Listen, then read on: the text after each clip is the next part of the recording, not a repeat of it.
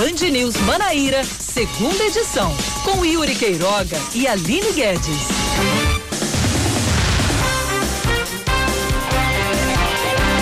5 horas da tarde, um minuto aqui em João Pessoa. Boa tarde para você, ouvinte da Band News. Estamos começando mais uma segunda edição aqui na 103.3. Eu, Aline Guedes, com ele, Cacá Barbosa. Boa tarde, Cacá. Boa tarde, tarde boa, Aline. Boa tarde, tarde boa para todo mundo que está nos acompanhando em 103,3 MHz no seu rádio, no site bandnewsfm.com.br, no aplicativo Band Rádios.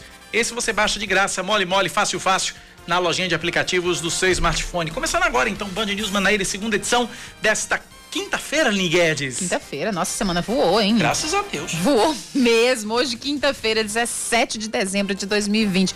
O ano foi difícil, complicado e arrastado, mas quando chegou dezembro tá assim, ó, né? voando. Mas é isto, é isto que é bom, vá-se embora 2020. Desapareça daqui, suma na minha frente. Suma, vamos, estamos tangendo 2020 você. Boa, boa. Oi, ei, tchê, tchê.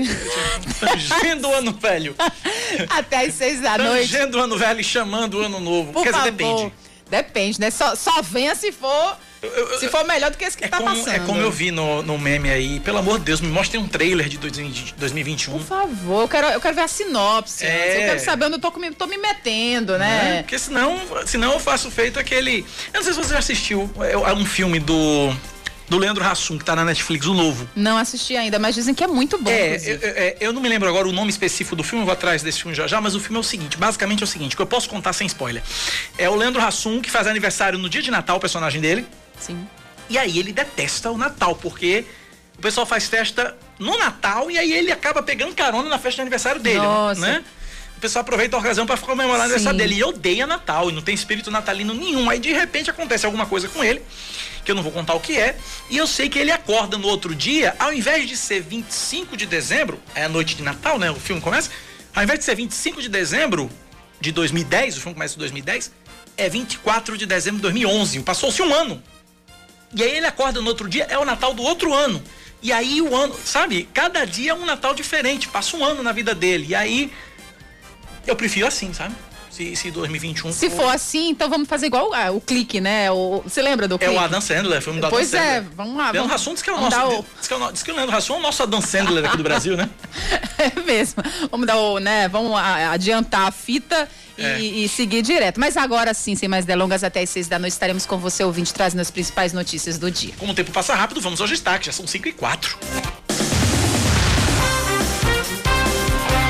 Durante entrevista coletiva no fim da manhã de hoje, a Polícia Civil informou que o assassinato do ex-prefeito de Bahia, Expedito Pereira, foi premeditado e três pessoas são apontadas como suspeitas de participação do crime. Duas delas já estão presas. Um, dentre elas, o sobrinho do ex-prefeito Ricardo Pereira, apontado como mentor do homicídio. De acordo, com o, de acordo com a polícia, outro suspeito, identificado como Leon Nascimento, é quem aparece nas imagens de câmeras de segurança atirando duas vezes contra Expedito. O terceiro suspeito, Jean Carlos, que teria usado a moto no dia do crime, permanece foragido. A delegada Emília Ferraz informou que a principal linha de investigação está relacionada aos bens do prefeito. Expedito Pereira foi assassinado a tiros na manhã do dia 9 de dezembro, no bairro de Manaíra, em João Pessoa. O prefeito eleito de Campina Grande, Bruno Cunha Lima, o vice Lucas Ribeiro e os 23 vereadores eleitos serão diplomados em instantes durante a cerimônia transmitida via internet. Em João Pessoa, o prefeito eleito Cícero Lucena, o vice Léo Bezerra, os vereadores eleitos e os suplentes foram diplomados sem qualquer tipo de cerimônia. Eles simplesmente acessaram o site disponibilizado pela Justiça Eleitoral e emitiram um diploma que foi digitalmente certificado. Uma resolução do Tribunal Regional Eleitoral da Paraíba estabelece que, em razão da pandemia, o formato da cerimônia de diplomação dos eleitos fica a critério das juntas eleitorais nos municípios. O arcebispo da Paraíba, Dom Manuel Delson, emitiu um alerta aos sacerdotes para a necessidade de não relaxar com as medidas sanitárias para evitar a propagação da Covid-19 nas igrejas. O, o Dom Delson fez um apelo para que se evitem eventos que possam uh, provocar aglomerações como reuniões de pastorais ou carreatas. Preocupado com o crescimento do número de casos de no número de contaminações pelo coronavírus, o arcebispo chamou atenção para o risco de fechamento das igrejas. A Polícia Rodoviária Federal lançou hoje na Paraíba a Operação Rodovida. A ação que vai até o dia 21 de fevereiro tem como objetivo intensificar a fiscalização nos pontos mais críticos das rodovias federais, em especial no período entre o fim do ano e o carnaval, quando se registra um maior fluxo de veículos. Também estão previstas ações de educação para o trânsito e uma campanha de responsabilização dos causadores dos acidentes, como forma de reduzir a violência no trânsito e os custos sociais decorrentes desses acidentes. 5 e 6 na Paraíba, vamos falar de esportes agora, porque a Fórmula 1 confirma oficialmente que a corrida no Brasil está garantida pelos próximos cinco anos no Autódromo de Interlagos. De acordo com o um novo contrato, válido de 2021 a 2025, a prova, que era conhecida como Grande Prêmio do Brasil, foi rebatizada para GP de São Paulo. O evento vai ser comandado pelo Fundo de Investimentos Abu Dhabi Mubadala, que indicou o empresário Alan Adler para liderar os trabalhos. Agora 5 e 6 na Paraíba. Tempo. Bem, hoje, fim de tarde bem bonito aqui em João Pessoa, Verdade. com poucas nuvens, céu bem ensolarado. Os termômetros estão marcando 28 graus aqui na capital paraibana. Não há previsão para chuva na noite de hoje, apenas uma queda na temperatura. Os termômetros devem baixar para os 25 graus. Já em Campina Grande, o céu está parcialmente nublado, os termômetros marcam 27 graus. Campina Grande que hoje registrou uma chuvinha isolada em alguns pontos da cidade. Hoje à noite a previsão de que essa chuva é, aconteça novamente é bem baixa, tá? Apenas a queda nas temperaturas mesmo, 19 graus está sendo esperado para logo mais em Campina Grande hoje. 5 e 7 na Paraíba, você ouvinte pode interagir com a gente pelo nosso WhatsApp no 991119207, 991119207 e nos ajudar a fazer o Band News Manaíra segunda edição que hoje, excepcionalmente comigo, Cacá Barbosa, junto com a nossa querida Aline Guedes.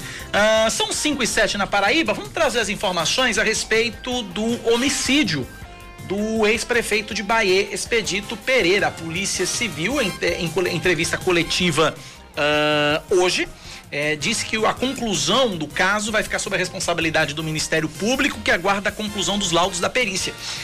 Durante essa coletiva de imprensa, o superintendente de Polícia Civil, Luciano Soares, esclareceu que o crime é, foi premeditado e que não há dúvidas na participação de todos os suspeitos já presos, inclusive o sobrinho do ex-prefeito, Ricardo Pereira. Vamos ouvir.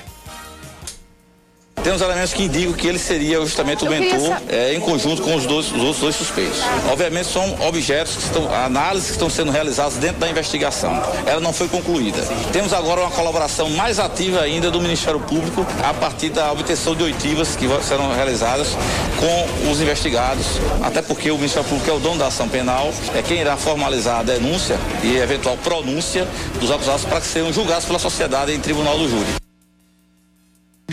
Leon Nascimento, que já tinha um mandado de estelionato em aberto, aparece nas imagens das câmeras de segurança, atirando duas vezes contra a vítima. O outro suspeito, Jean Carlos, que teria usado a moto no dia do crime, permanece foragido. Apesar de terem atuado de formas diferentes, para a delegada Emília Ferraz, os dois criminosos, além do sobrinho despedido, podem ser classificados como mentores da execução os três sendo mentores intelectuais e tendo um único elemento como executor, como atirador, que seria o Leão, o primeiro que foi preso. Mas a polícia até então não descarta a participação intelectual dos três nessa investigação. Tanto porque vasta documentação relacionada à pessoa de Dr. Expedito foi encontrada na casa dos dois. De acordo com a delegada, uma das linhas de investigação que tem ganhado força após os últimos depoimentos e documentos apreendidos está relacionada à ganância e cobiça pelos bens da vítima a participação financeira da administração de Ricardo na vida dele ensejava que o patrimônio de Dr. Expedito estava sofrendo bastante é, intervenção de terceiros. É uma linha muito forte investigativa de que a situação financeira teria ensejado a consumação do delito. Expedito Pereira foi assassinado uh, a balas, a tiros, na manhã do dia 9 de dezembro em João Pessoa. Ele andava sozinho pelo bairro de Manaíra quando um homem e uma moto se aproximou e atirou, fugindo logo em seguida. Tá aí, portanto, a informação para você. É, novos, novos detalhes aí, né, da, desse crime aí que chocou a Paraíba pela forma como aconteceu, a forma repentina e, né? Assim, fria, fria, né? E aparentemente não havia sentido nenhum para que isso acontecesse, mas em breve a gente deve ter mais detalhes é, sobre esse caso. A gente muda de assunto e fala agora sobre a situação da Covid-19 no estado com o aumento né, dos casos. É, por exemplo, ontem, Cacá, a gente chegou a registrar mais de 1.300 casos nas, em últimas 24 horas. Não, mas já tem o de hoje já. Já tem o número já, de hoje. Já superou? Já temos números de hoje. Eu trouxe agora há pouco os números, mas eu vou, vou trazer com, com, com detalhes daqui a pouco. Mas basta dizer o seguinte: passamos de 3.500 mortes e o, já são 157.396 casos. Hoje foram confirmados 1.278. Nossa, de ontem é, hoje. É terrível. E fora a questão dos leitos de UTI cada vez mais lotados, principalmente no sertão do estado. Então, por causa disso, o arcebispo é, da Paraíba enviou um alerta para os administradores das paróquias. Segundo ele, caso haja um relaxamento das medidas de contenção da doença por conta dos fiéis, há um risco das igrejas fecharem novamente. Estamos vivendo mais um momento crítico da pandemia. Nesta nova onda, os hospitais estão cheios e o número crescente de infectados do Covid-19. A igreja assumiu com as autoridades públicas o protocolo de saúde e inspirado no cuidado que todos devemos ter pela vida. Depois de muitos meses de seguimento do protocolo, houve por parte de todos um certo relaxamento das normas, Orientamos neste momento que voltemos a seguir o protocolo. O Ministério Público está preocupado com a situação, pois se continuar aumentando o contágio, poderemos ter as igrejas fechadas novamente. Além de reforçar os cuidados e protocolos, o religioso pediu para que se evite atitudes negligentes que possam aumentar o contágio da Covid-19. Por favor, nada de aglomeração Nada de reuniões de pastorais com muita gente, nada de carreatas que terminam aglomerando. Os idosos, crianças, os em situação de risco não saiam de casa. O momento é de precaução e cumprimento das normas dos decretos emanados anteriormente e que continuam em vigor. Deus nos abençoe e nos livre de um novo fechamento das igrejas. No próximo domingo, dia 20, a reabertura das igrejas na Paraíba completa seis meses. Em junho, os cultos e celebrações retornaram de forma gradual, com 30% da capacidade total dos fiéis. Nos locais ficou obrigatório oferecer álcool em gel nas entradas, além de marcações nos bancos e nos pisos, alertando sobre o distanciamento entre as pessoas.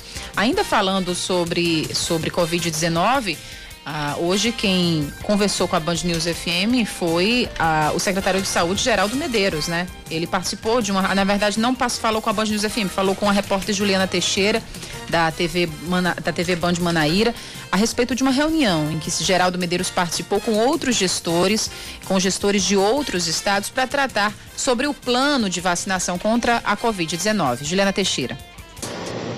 Oi, bom dia, pessoal. Vocês aí do estúdio da Band News FM Manaíra. Pois é, estou aqui com o secretário de Saúde, Geraldo Medeiros, que ontem participou de uma reunião com todos os secretários de eh, saúde dos estados do Brasil, tratando justamente sobre a, a, vacinação, como deve acontecer aí a vacinação aqui na Paraíba, já que ontem foi divulgado né, o Plano Nacional de Vacinação pelo governo federal. Secretário, a como é que os estados estão se organizando para receber essas, essas vacinas e há, não há mais a possibilidade dos estados trabalharem individualmente, de forma autônoma, na aquisição dessas vacinas. Foi isso que ficou resolvido?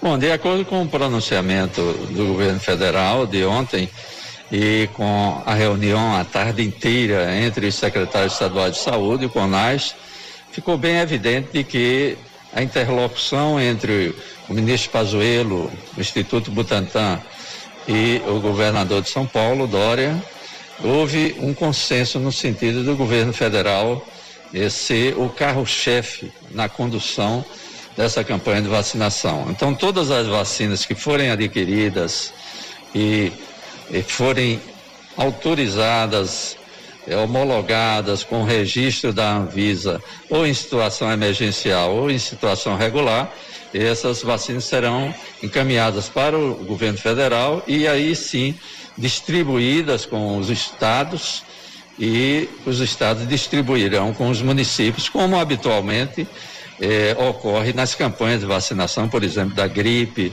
e os 24 tipos de vacinas que o PNI, o Programa Nacional de Imunização, dispõe, tornando este programa, o mais abrangente do mundo e tido como um dos melhores programas do mundo na implementação de, de vacinas. Então, essa realidade, os estados, o estado da Paraíba está é, atuando, pronto para, no mês de janeiro, receber essas vacinas e implementar o mais breve possível o processo de vacinação, desde que existe expertise da vigilância estadual, das vigilâncias municipais, que já fazem isso de rotina com os outros tipos de vacinas.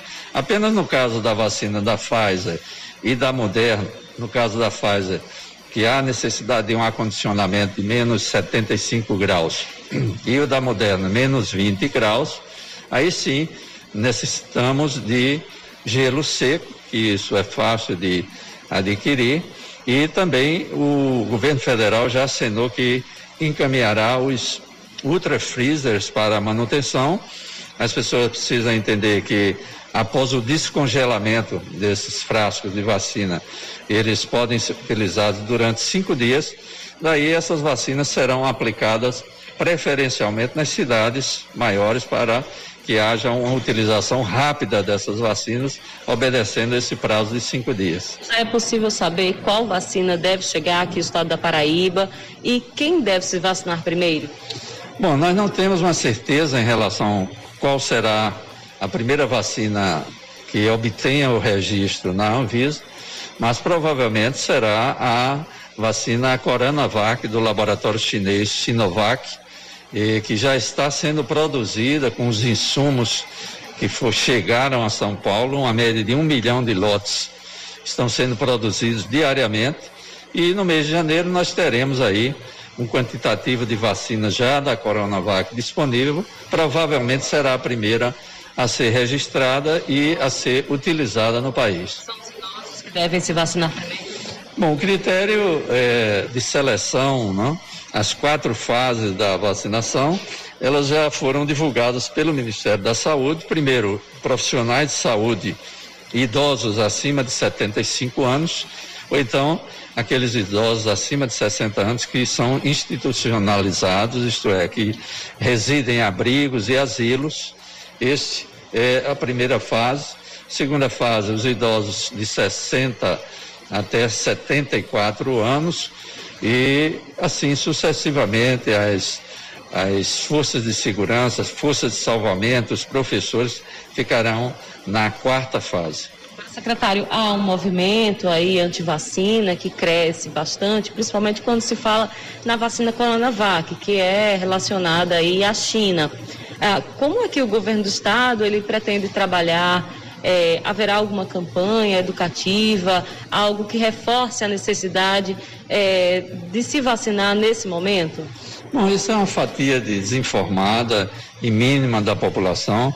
Eu não acredito que na vigência de uma pandemia como essa, em que 18 paraibanos morreram ontem em decorrência da Covid-19, a população não deseja se vacinar. Eu tenho certeza de que o fluxo de pessoas querendo se vacinar será o suficiente para promover uma imunidade de rebanho e aproveito o momento para convocar a sociedade paraibana e de, dava importância de se vacinar e ao mesmo tempo dizer que essa, todas as vacinas de, que serão disponibilizadas e registradas na Anvisa são seguras, têm uma média de 90, 95% de efetividade e pouquíssimos eventos adversos, daí a importância de se vacinar.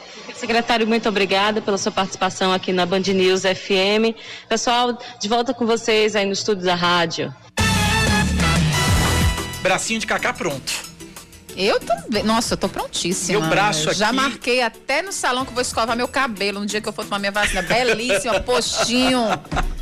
Vai maquiada. Vou maquiar. Botar roupa de domingo. O quê? Com... Menina, já tá guardada já, igual a roupa de, batiz... de, de, de primeira comunhão, branquinha, já para trazer a saúde. E é isso, e quem não quiser tomar a vacina, que não tome. Seleção natural tá aí para isso. Darwin, um beijo, Charles Darwin.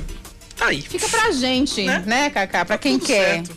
5 e 20 na Paraíba, intervalo. A gente volta já já aqui na Band News FM Manaíra. A gente volta daqui a pouco. Tem vacina aí, tem?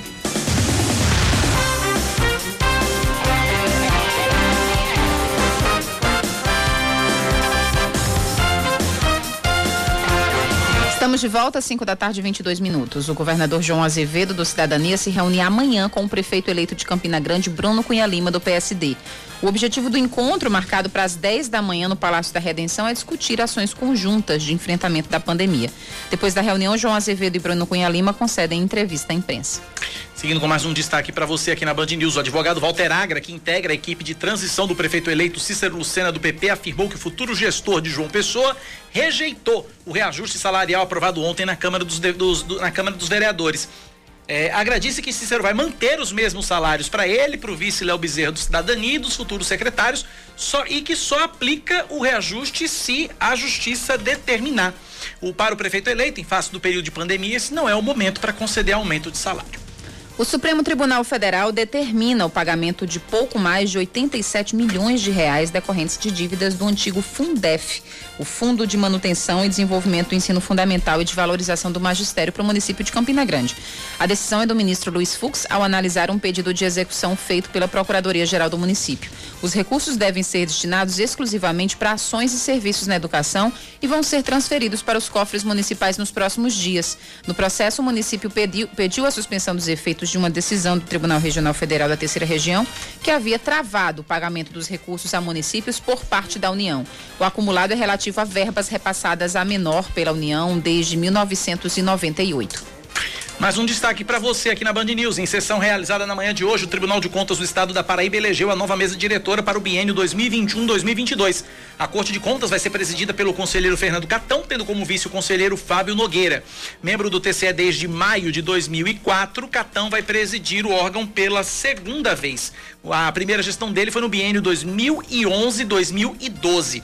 Os conselheiros Antônio Gomes Vieira como corregedor, Arnóbio Alves Viana como presidente da primeira Câmara, André Carlos Torres Pontes como presidente da segunda Câmara e o conselheiro substituto Renato Sérgio Santiago Melo como ouvidor completam a nova diretoria do Tribunal de Contas. Esportes Aline Guedes e a história é muito legal. Pois é, o pernambucano Marivaldo Francisco da Silva, torcedor do Esporte Recife, venceu o FIFA Fan Award 2020. Ele faturou o prêmio em votação popular do The Best da FIFA. O anúncio foi feito hoje à tarde durante uma cerimônia virtual. O brasileiro desbancou o escocês James Anderson, filantropo que doou milhões para ajudar clubes e um grupo de torcedores colombianos que se uniram para distribuir comida durante a pandemia do coronavírus. O torcedor do esporte foi indicado ao prêmio por conta de sua paixão pelo clube. Ele caminha, Cacá, 60 quilômetros por mais de 12 horas da cidade de Pombos ao Recife só para ver o time do coração em campo. Esse aí é torcedor mesmo, merecia, viu? Merecia demais. Que bacana. Tá aí, Marivaldo Francisco da Silva. Valeu, Marivaldo. Saudações rubro-negras. Grande Marivaldo. 5 da tarde, mais 25 minutos agora na Paraíba, 5 e 25 Você continua interagindo com a gente pelo nosso WhatsApp 9911 9207. 9911-9207. Aline Guedes, travou tudo. Vai chamando aí, vai, que meu bicho travou aqui. Com certeza. O prefeito eleito de Campina Grande, Bruno Cunha Lima, participa neste momento do evento de diplomação que está acontecendo na Câmara do município. O repórter do Sistema Opinião da Rainha da Borborema, Marcos Vasconcelos, está lá e traz as informações ao vivo. Boa tarde, Marcos. Super Marcos, boa tarde. Boa tarde, Aline. Boa tarde, Cacá. Nós estamos no fórum eleitoral aqui em Campina Grande, onde vai acontecer dentro de mais alguns instantes a diplomação do prefeito, o vice e os vereadores eleitos. Bruno, inclusive, Bruno Cunha Lima, acabou de chegar nesse momento, vai falar com a gente ao vivo na Band News, juntamente com os colegas da imprensa. Bruno, fala um pouco para a gente, estamos ao vivo para toda a Paraíba, sobre esse momento, essa diplomação, um momento delicado, né? inclusive uma diplomação bem diferente, com acesso bem restrito. Boa tarde. É, historicamente, esse momento seria um momento de festa, um momento muito festivo para todos nós da cidade, sobretudo aos que tiveram conosco nesses últimos 90 dias, que viveram momentos importantes para a democracia da cidade, uma conquista histórica, uma vitória de primeiro turno, uma vitória marcante para todos nós, mas sobretudo para mim, mas infelizmente o momento nos impõe eh, essas restrições e hoje eu, Lucas e Eva seremos diplomados pessoalmente e os demais recebendo seus diplomas de maneira virtual, através de transmissão online. Mas nem isso tira o brilho, nem isso tira o valor dessa vitória, que é muito mais do que uma vitória eleitoral, uma vitória da própria cidade. Ao secretariado, essa diplomação é oficialista também e possivelmente agora, brevemente, qual é a presença? É, nós provavelmente devemos iniciar o anúncio já no início da semana. Eu digo iniciar porque nós vamos fazer de forma gradual o anúncio desse secretariado, mas garantindo aquilo que eu já venho dizendo desde o princípio, nós vamos fazer o secretariado mandar um secretariado técnico, cuja primeira obrigação é a capacidade técnica e moral, é, a ética, a honestidade. Partindo desses dois pressupostos, é que nós vamos, estamos construindo a equipe que a partir do dia 1 de janeiro vai estar conosco, ajudando a gerir, ajudando a governar Campina pelos próximos quatro anos. Pois é, isso foi um pouco do depoimento, né, no caso da entrevista coletiva, na verdade, o prefeito eleito de Campina nesse instante, quem também está por aqui é a vereadora mais. Votada de Campina Grande, Eva Gouveia, ela chegou bem mais cedo, ela que está representando todos os vereadores que foram eleitos, já que a solenidade é, de diplomação está sendo bem restrita, isso por conta da pandemia. A Justiça Eleitoral decidiu fazer uma cerimônia mista, no caso presencial apenas para o prefeito, o vice e a vereadora representando os demais vereadores, e os outros vereadores estão acompanhando através da internet e eles mesmos vão ter que imprimir o diploma para que evite qualquer tipo de aglomeração. A posse vai acontecer no dia 1 de janeiro, mas até agora não foi nada definido de como ela vai acontecer aqui em Campina Grande. vai ser presencial, ou de forma remota, como a gente está vendo acontecer em outras cidades do estado. Eu fico por aqui acompanhando essa oportunidade e volto com vocês aí no estúdio.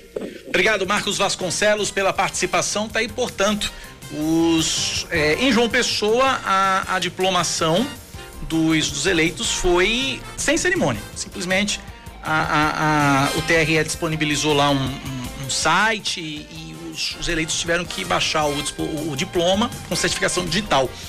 Foram diplomados hoje o prefeito eleito Cícero Lucena, do PP, o vice Léo Bezerra, os vereadores, 27 vereadores e os suplentes. Eh, nas redes sociais, Cícero Lucena declarou que ser diplomado pela terceira vez como prefeito de João Pessoa traz, acima de tudo, um senso de responsabilidade e de compromisso. Ah, de acordo com Cícero, o foco dele para os próximos, pelos próximos quatro anos vai ser o de trabalhar por uma cidade mais humana e digna para todos os paraibanos, para todos os pessoenses. Desde ontem, os candidatos que conseguiram ganhar as disputas eh, pelas prefeituras e câmaras municipais em novembro estão sendo diplomados. Por causa da pandemia, o TRE decidiu que a diplomação deve ser feita virtualmente, como explica a coordenadora da Corregedoria do TRE no estado, a Vanessa do Egito próprios eleitos imprimem seu diploma, vai ser publicado no edital, dizendo quem é está sendo diplomado, eles imprimem o diploma no site. O próprio site do TRE dá todo o caminho. Já aqueles que não apresentaram a prestação de contas no prazo estabelecido, de, estabelecido devem se acertar com a Justiça Eleitoral. A diplomação ela só pode acontecer depois do prazo para apresentação das prestações de contas. O prazo para apresentação das prestações de contas terminou terça-feira, dia 15 de dezembro, dos candidatos eleitos. Então a diplomação ela tem de 16 a 18 para acontecer. Prazo final também 18 de dezembro. Enquanto ele não apresentar a prestação de contas, ele não pode ser diplomado. Os eleitos ou suplentes podem emitir o próprio diploma pela internet, acessando o site disponibilizado pela Justiça Eleitoral, informando o município, o número do título de eleitor ou o nome completo. Ô, Cacá, diferente. O que, que, você achou dessa, desse, dessa diplomação low profile do. Eu senti falta, eu senti falta. Gente, tem aquele frisson todo, aquela movimentação né? toda ali na, na Até pra gente Ciência. da imprensa, né? É, era, antigamente era na Estação Ciência, depois foi pra Pedra do Reino. Senti falta. E aí ele, Cícero Luciano, num belo dia, levantou, escovou os dentes. Acessou, né? deu uma olhada no, no, no zap. É, olhou, as, é, né? atualizou suas redes sociais. Atualizou as redes sociais. Ah, acho que eu vou me diplomar. Eu vamos diplomar. E diplomar, é, pronto. Abriu o site, deu um print no diploma, publicou nas redes, pronto, estou diplomado. Depois, né, tomou um Gatorade e seguiu sua vida, fazer sua caminhada matinal, justamente. O que, que, que, você achou? Você acha que você fosse, né, numa situação como essa, você verdade, preferiria verdade, fazer tá, como... Na verdade, a gente tá falando hipoteticamente, Cícero tá em Brasília, né? pois é, claro, mas é, enfim. Hipoteticamente, Cícero tá em Brasília. Mas é, é, foi a realidade de muitos eleitos, né? Isso. Essa foi a realidade de muitos eleitos. Que pandemia, viu? Que pandemia, até nisso, né? Até nisso. Mas assim, é, eu acho que eles foram coerentes. Demais, demais. Coerentes com, com a situação. Porque eu, mesmo nessa situação de pandemia e mesmo com esse repique, Cacá, eu ainda pensei que muitos políticos, assim como a gente viu nas campanhas, muitos iriam insistir né, na, na, cerimônia ou de fazer de alguma forma de confraternizar. Mas eu acho que foram coerentes de fato, né? E tá aí, prefeito eleito de João Pessoa, Célio Lucena e o vice Léo Bezerra já diplomados. E aí em Campina Grande está acontecendo neste momento. 5 da tarde, 32 minutos na Paraíba, 5 e 32 está é, tá sendo lançada hoje a Operação Rodovida é, vários órgãos de trânsito estão envolvidos, dentre eles a Polícia Rodoviária Federal. Superintendente substituta da PRF, Keila Melo, está na linha. Conversa com a gente agora. Keila, boa tarde, bem-vindo ao Band News Manaíra, primeira, segunda edição. Boa tarde, boa tarde a todos que nos ouvem. É um prazer estar mais uma vez com vocês. Vamos lá então, essa operação rodovida não é novidade para ninguém, né? Todo ano a PRF faz. Uh, qual é o objetivo dessa operação? Qual é o sentido dessa operação? Fala pra gente, Keila, por favor. O sentido maior dessa operação é integrar para salvar vidas. Né? É uma ação que busca a integração entre os órgãos de segurança viária para dar mais segurança no trânsito e, consequentemente, estar salvando vidas que acabam que neste período nós temos um número elevado de fluxo de veículos, seja em rodovias federais ou estaduais ou até mesmo dentro da cidade, em virtude das festividades, do verão e com esse aumento no, no, fluxo de veículos, há também um aumento no número de acidentes, acidentes graves, com vítimas fatais, com muitas pessoas feridas, com gravidade, que vêm algumas vezes a óbito. Então, preocupados com isso, nós integramos para salvar vidas como ó, missão maior dessa operação. É, vai de quando até quando? É um, é, parece que é do, do, agora, de agora até o carnaval, é isso, Keila? É, a operação ela começou hoje em todo o país e vai até o dia 21 de fevereiro. Então, nós estamos com ações na Paraíba como um todo, ocorreram já comandos em João Pessoa, é, no sertão do estado, em Cajazeiras, em Campina Grande. Então, é uma ação que não vai ser pontual, então não pensem que ela irá ocorrer só na abertura e no encerramento, não, muito pelo contrário. Nós estaremos atuando de forma conjunta com outros órgãos em vários momentos, é, no, no muitas motoristas acabam achando, por exemplo, não, eu posso beber e dirigir, que eu não vou ser fiscalizado na rodovia. Aí a PRF vai estar na rodovia, mas a Polícia Militar, a CEMOB, a Lei Seca estarão dentro da cidade fiscalizando também. Então não tem para onde correr. Se beber, não dirija. É, são algumas das principais infrações que nos preocupam muito durante esse período, né? Então a alcoolemia não poderia ser diferente, apesar de estarmos vivenciando um momento eh, de pandemia eh, mundial, nós estamos observando sim um aumento de motoristas flagrados dirigindo sob efeito de álcool, um aumento de acidentes ocasionados pela ingestão de bebida alcoólica, e isso nos preocupa muito, já que cada vez que eu tenho um acidente, que uma vítima eh, é socorrida para o hospital, ela ocupa um leito hospitalar num momento tão crítico aí para a saúde pública.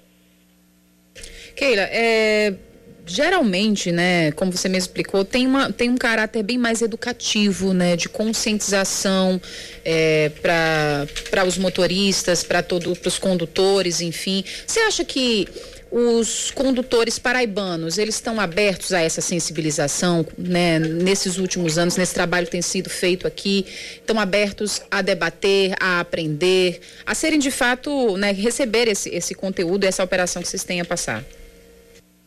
É, nós é, é, usamos a educação para o trânsito há algum tempo nas abordagens da Polícia Rodoviária Federal. É, entretanto, é, nem sempre é tão fácil convencer o motorista só com palavras, né, mostrando vídeos, com palestras. E aí, infelizmente, muitas vezes a ação educativa parte para a questão da infração de trânsito. Mas nós temos sim muitos motoristas que é, entendem da, que são protagonistas no que diz respeito à redução de acidentes de trânsito. Os órgãos de segurança pública são apenas é, é, agentes que buscam conscientizar, mas o protagonismo é do motorista, é do motociclista, é do ciclista e é do pedestre. É, essas são as pessoas mais importantes no que diz respeito à redução de acidentes de trânsito. E é isso que nós tentamos mostrar. Então, esse ano, nós estamos trazendo como novidade um vídeo que a pessoa pode ver pelo próprio celular através de um QR Code. Então, o motorista não precisa nem descer do carro, não vai estar aglomerado com outras pessoas para ver um vídeo ou algo do gênero. Ele poderá ver de dentro do próprio veículo informações educativas referentes a condutas no trânsito. Essa é uma das novidades dessa operação, justamente com essa tentativa de sensibilizar o motorista para a importância do papel dele no trânsito. Então tá aí, portanto, conversamos com Keila Melo, superintendente substituta da Polícia Rodoviária Federal. Keila, obrigado pela participação, forte abraço para você e até a próxima. Nós é que agradecemos e lembramos a todos, em caso de emergência, entre em contato com a PRS através do 191, a ligação é gratuita e nós estaremos disponíveis para atendê-los. Obrigado, Keila. Um abraço para você. Bacana. É, todo ano tem essa operação Rodovida, é, é de uma importância extrema, né? Principalmente nesse. E o período é bem, é bem sugestivo, né? Dessas festas de fim de ano até o período carnavalesco. Pois é. E as pessoas. E mais do que nunca esse ano, que as pessoas não estão podendo, ou estão evitando é, é, viajar de, de avião, e aí o pessoal está viajando de carro e pega isso, uma rodovia federal e aí. É, é, e isso tem sido bem ilustrado mesmo pelos últimos feriadões, né? A gente esperava que é, não houvesse, mesmo que feriadão, não houvesse uma movimentação tão grande, mas é justamente isso que você falou. As pessoas elas querem encontrar seus parentes, é, é meio que óbvio, né? Depois de uma quarentena pesada que a gente passou é, no segundo trimestre desse ano, então as pessoas não podendo viajar de avião, estão viajando de carro e aí, os, os, os, três últimos feriadões, 7 de setembro, 12 de outubro, 2 de novembro, como a própria Keila disse, foi histórico mesmo o número de veículos nas vias. Então a gente vem aí com o final de ano, é, até o início do próximo ano, e a Operação Rodovida nas estradas para tentar sensibilizar os motoristas. Kaká, 5h39. Intervalo, a gente volta já.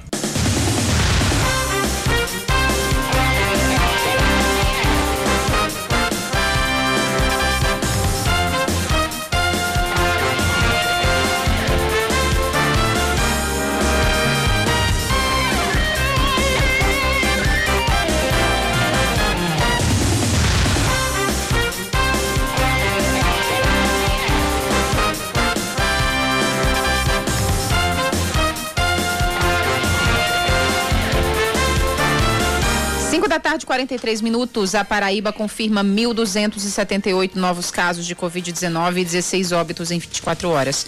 Os dados são do boletim divulgado agora há pouco pela Secretaria Estadual de Saúde.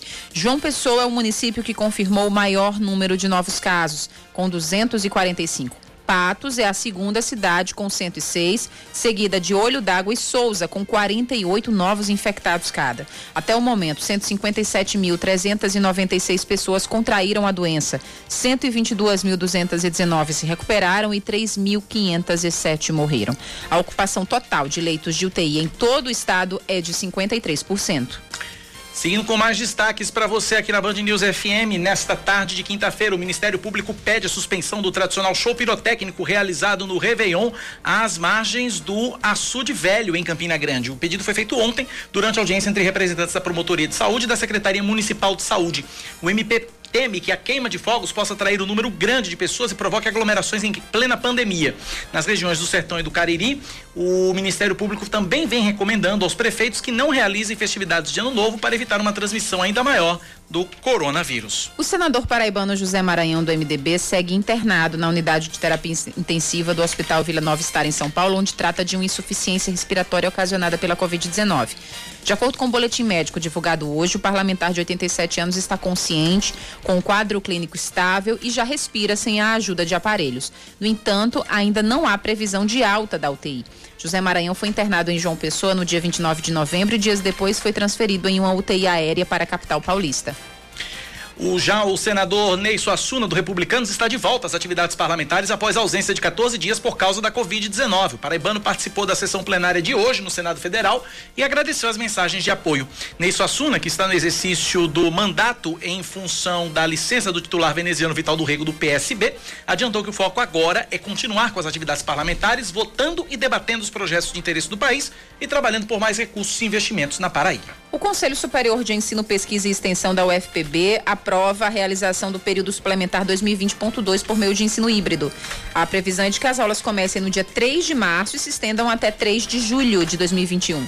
As disciplinas teóricas devem ser oferecidas de maneira remota. Dependendo de cada curso, as atividades práticas podem ser ofertadas de modo remoto ou presencial, considerando o número máximo de pessoas permitido em ambientes fechados e também a bandeira do município, no qual o campus da instituição está localizado.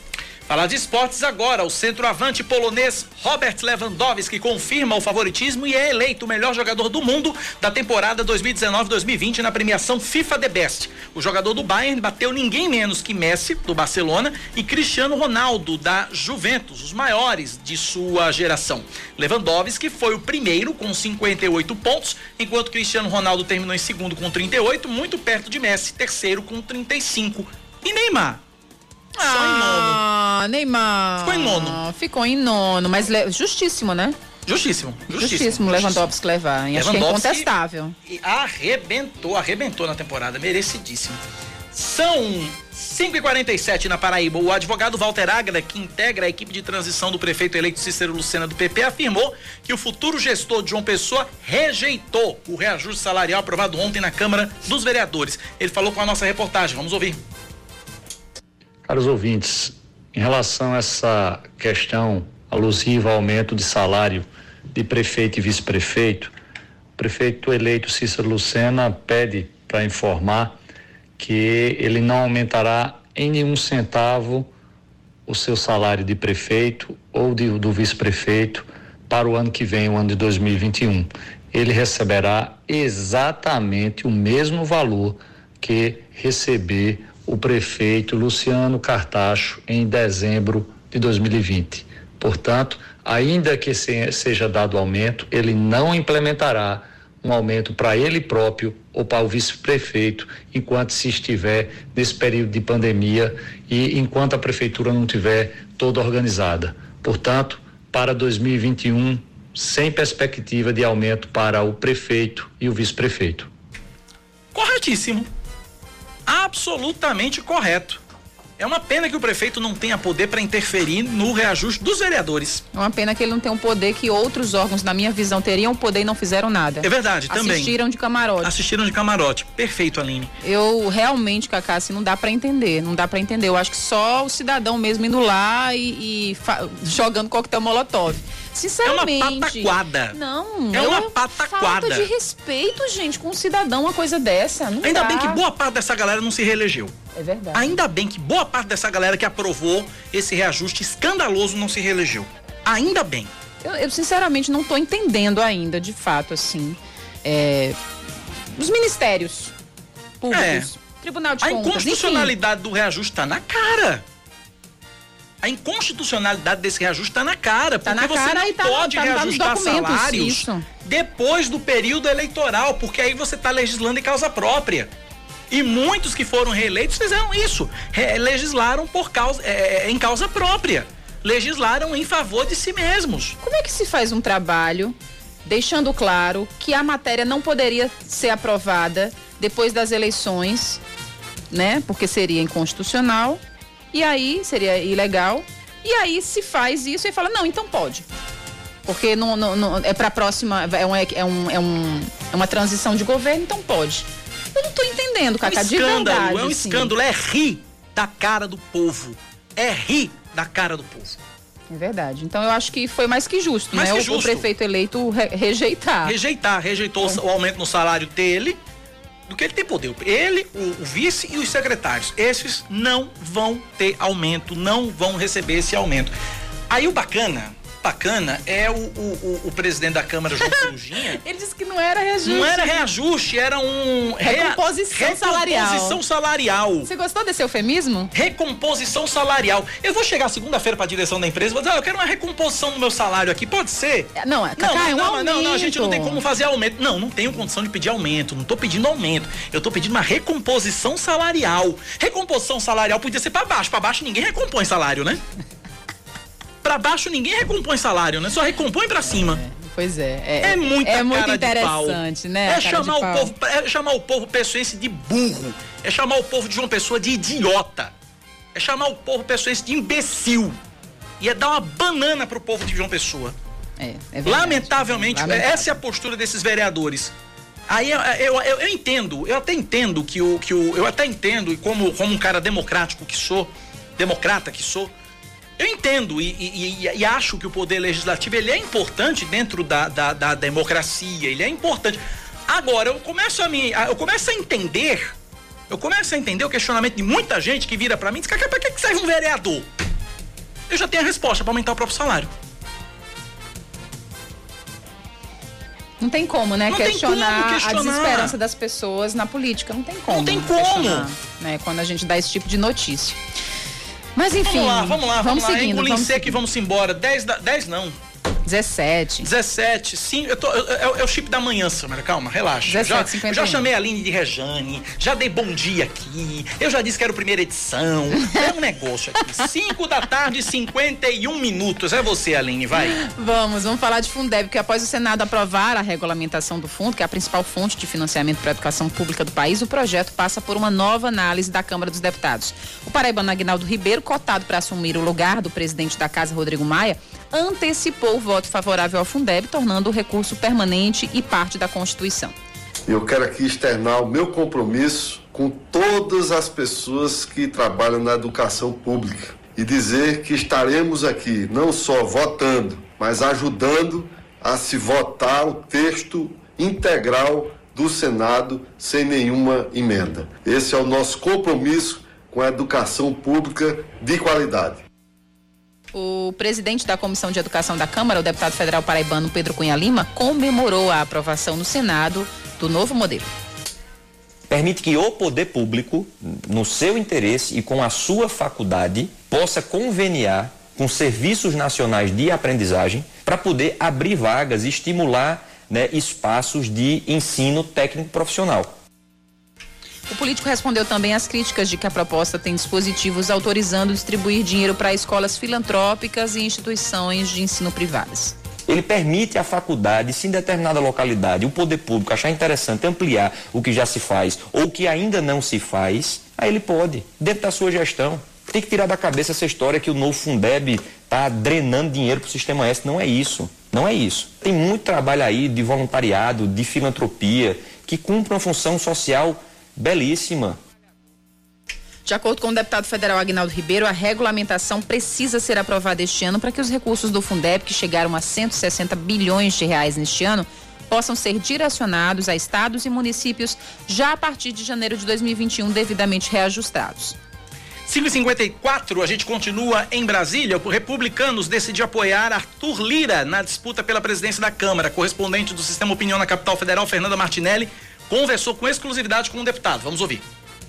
Ontem, o Republicanos anunciou através do seu presidente, o deputado Marcos Pereira, que vai apoiar a candidatura do deputado alagoano Arthur Lira. Com isso, Lira ganha o apoio de mais 31 parlamentares. De acordo com o próprio Lira, ele já teria cerca de 170 votos. Com a chegada do Republicanos, ele vai para mais de 200 deputados apoiando a sua candidatura. Ele conversou com exclusividade com a nossa equipe e falou sobre a sua visão em relação a essa chegada do Republicanos para a sua candidatura. Essa conveniência de pautas e de matérias e de propostas tem atraído vários partidos para que a gente componha um bloco que dê sustentação à casa. Né? Republicanos ontem foi muito importante, o deputado Marcos Pereira, ele era um forte candidato, eh, vem para juntar forças, para agregarmos valores, para juntarmos e decidirmos como vamos fazer a Câmara de Todos na próxima legislatura. Existem conversações para que os parlamentares da esquerda, que são contrários a Rodrigo Maia, também apoiem oficialmente o deputado alagoano Arthur Lira.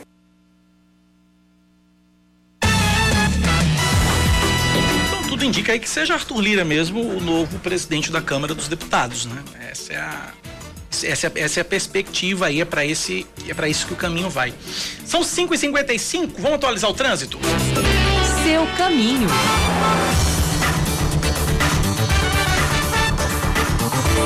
Lá, trânsito de forma em trânsito intenso na principal dos bancários, sentido Mangabeira, a partir do Carrefour. Trânsito intenso no Viaduto do Cristo, nos acessos para os bairros do Gás e José Américo. Trânsito foi bem na Pedro II, a partir do semáforo com a Rui Barbosa, sentido bairro. Trânsito flui bem todos nos, nos dois sentidos na ladeira de acesso para o altiplano. Lentidão na Tancredo Neves, sentido Manaíra, a partir da Praça Manuel Benjamin de Araújo. Ladeira da Hilton Souto Maior, trânsito mais intenso, sentido rotatória do Caíque, sentido é, sentido rotatório do Caíque, a partir das proximidades do Bem Mais. São as informações de trânsito que chegam através da CEMOB. Você ouvinte também pode mandar a sua informação de trânsito pelo nosso WhatsApp, no 9911-9207, o 9911-9207. Abraçar o Álvaro, motorista de aplicativo. O Álvaro sempre participando com a gente aqui, principalmente no segunda edição, ele manda mensagem aqui, Cacá, quando, quando for rodar por aí, me chama, tô de carro zero. Show. Valeu, obrigado Álvaro, obrigado pelo carinho aqui. O resto eu não vou ler não, porque eu não gosto de ler elogio pra mim mesmo não, mas obrigado. Ah. E ele diz aqui, tô aqui sempre ligado em vocês, depois continuo no É da Aline. Ah, é porque ele, ele, ele, ele, rebatizou, né? É, tem um programa agora. O É da O É da Lina. Tá ótimo. Já fiz um momento cultural essa semana, foi ótimo. Que sensacional, não? Eu acho que tal qual os vereadores de João Pessoa, vou querer aumentar meu salário. Vou querer recompor meu salário agora que eu tenho um programa só meu. Eu acho, eu acho justo. Eu acho pois justo. É, pois é. Eu acho justo. Vamos aí você conversar com o Reni segunda-feira. Vamos, recomposição salarial para todos. É, recomposição. Não, não, não, não vamos recomposição não, porque vai que é pra baixo. Ah, é. Melhor, me, deixa aumentar, como tá. Aumentar. Não, é, não, tá, deixa É. como tá. Vamos ser justos. Deixa com como sons. tá. Vamos deixar essa exclusividade só pros vereadores. Ai, meu Deus do céu. São 5 da tarde, 57 minutos agora na Paraíba, 5 e 57 Este é o Band News Manaíra, segunda edição. A gente continua atualizando as notícias de João Pessoa aqui na Band News FM. Você, ouvinte, pode interagir, continua interagindo com a gente pelo nosso WhatsApp 9911-9207. O Sindicato das Escolas Particulares de João Pessoa divulgou hoje uma proposta de retorno das aulas presenciais. A ideia é que as atividades sejam retomadas no próximo dia 25 de janeiro. Conforme o presidente do sindicato, Désio Medeiros, a entidade solicitou que as aulas sejam retomadas eh, desde o início da pandemia. No entanto, ainda não recebeu o retorno judicial ou da prefeitura. Ainda de acordo com o Désio, todas as unidades da rede privada de ensino adequaram seus espaços com as medidas preventivas à Covid-19 para prevenir o contágio entre alunos e profissionais de educação. Vamos saber agora o que, que acontece, né? o que, que a prefeitura de João Pessoa vai dizer, já que a competência de decidir isso parte da prefeitura. Tá, do jeito que, do jeito que vai o andar da carruagem, Cacá, eu duvido essas aulas voltem em janeiro. Eu acho que a gente está numa situação muito crítica de pandemia ainda, sabia? Também acho. Né? Eu acho que E essa, e esse, dois repique- próximos meses eu, eu não vejo um cenário muito favorável, não. Não querendo ser pessimista, mas querendo ser bem realista, assim. Esse, daqui para fevereiro, eu não acho que a situação vai, Também não vai creio. melhorar muito, não, para retorno de atividades com, né, principalmente aulas presenciais. Eu, enfim, não acredito. Mas, enfim, vamos acompanhar e esperar também o posicionamento da prefeitura diante disso. E o Ministério Público recomendou que a Prefeitura de João Pessoa realize os dois concursos públicos anunciados ontem pelo prefeito, ah, ah, abertos ontem, na verdade, pelo prefeito João Pessoa, Luciano Cartacho. De acordo com o promotor de justiça Carlos Roberto Lauria Paulo Neto, ah, o é, é, é, existe, um, existe um termo de ajustamento de conduta, né? Ele firmado entre a prefeitura de João Pessoa, entre o município de João Pessoa e, a- e o Ministério Público. E quando ele fala entre o município de João Pessoa, é independente do gestor do momento. É, atualmente, João Pessoa tem cerca de 15 mil servidores com contratos de trabalho precários. é, que é quase o dobro do número de efetivos, e o objetivo desse TAC é justamente substituir os os contratados, os prestadores de serviço, pelos efetivos, pelos concursados. Vambora, Aline. Vamos embora, vem aí o É da Coisa com Amanhã Renato eu Azevedo. tô cedinho aqui, seis da manhã aqui na Band News FM. Obrigado pela audiência, obrigado pelo carinho. Aline, beijo pra você, boa noite. Cheirão. Tchau, gente, abraço pra todo mundo. Tchau, tchau. Você ouviu Band News Manaíra, segunda edição.